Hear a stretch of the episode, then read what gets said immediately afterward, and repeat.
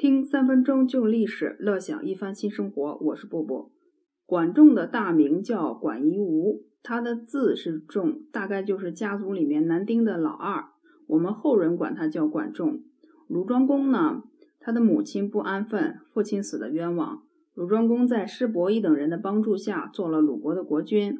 鲁国国土面积小，鲁军人胆子也小，就是这个人比较能忍让，也没有什么胜仗。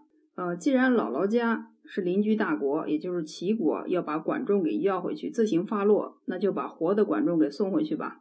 囚犯管仲是在席鹏的护送下，一路奔逃回齐国。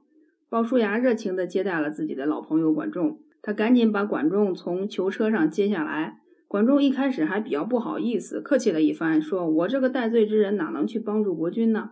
管仲说：“我都没有跟着公子纠一起去死，再去辅佐另外一个主子，这不被天下人耻笑吗？”鲍叔牙心知肚明，就说：“兄弟，你是个明白人，你知道的，做大事不拘小节，你也不需要谁来原谅你。”管仲一听，果然是知己，就原谅自己了，答应了去辅佐小白。挑了个黄道吉日，齐桓公小白沐浴了很多遍，用非常隆重的礼节亲自迎接了管仲，委以重任。小白刚刚继位，还是比较迷茫，见到管仲就问：“我们的国家能强大吗？怎样才能让国家强大起来呢？”管仲先是鼓励一番，再告诉小白：“我活下来没有跟着公子纠一起去死，不是为了升官发财。”我勉强活下来，正是为了齐国的强大。管仲的意思是要告诉小白，齐国不仅可以强大，齐国还要称霸天下。那么想称霸天下，就得先得民心。怎样得民心呢？那就得先去爱惜老百姓，让老百姓富足安乐。管仲这个人简直就是穿越了时间，从现代市场经济的社会，遗落到了春秋时代的一只天使。管仲是一个懂得市场经济运行规律的专家，就像是带了一套管仲经济学，专程的去成就齐王小白的。管仲告诉小白，要发展全国国的商业特区，要让天下的物产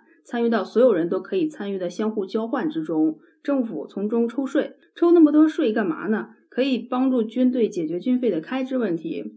那发展的话，发展什么样的商业呢？盐业、冶铁、林业，什么都可以。管仲还开发了服务业，同时管仲也是肉体服务业的鼻祖。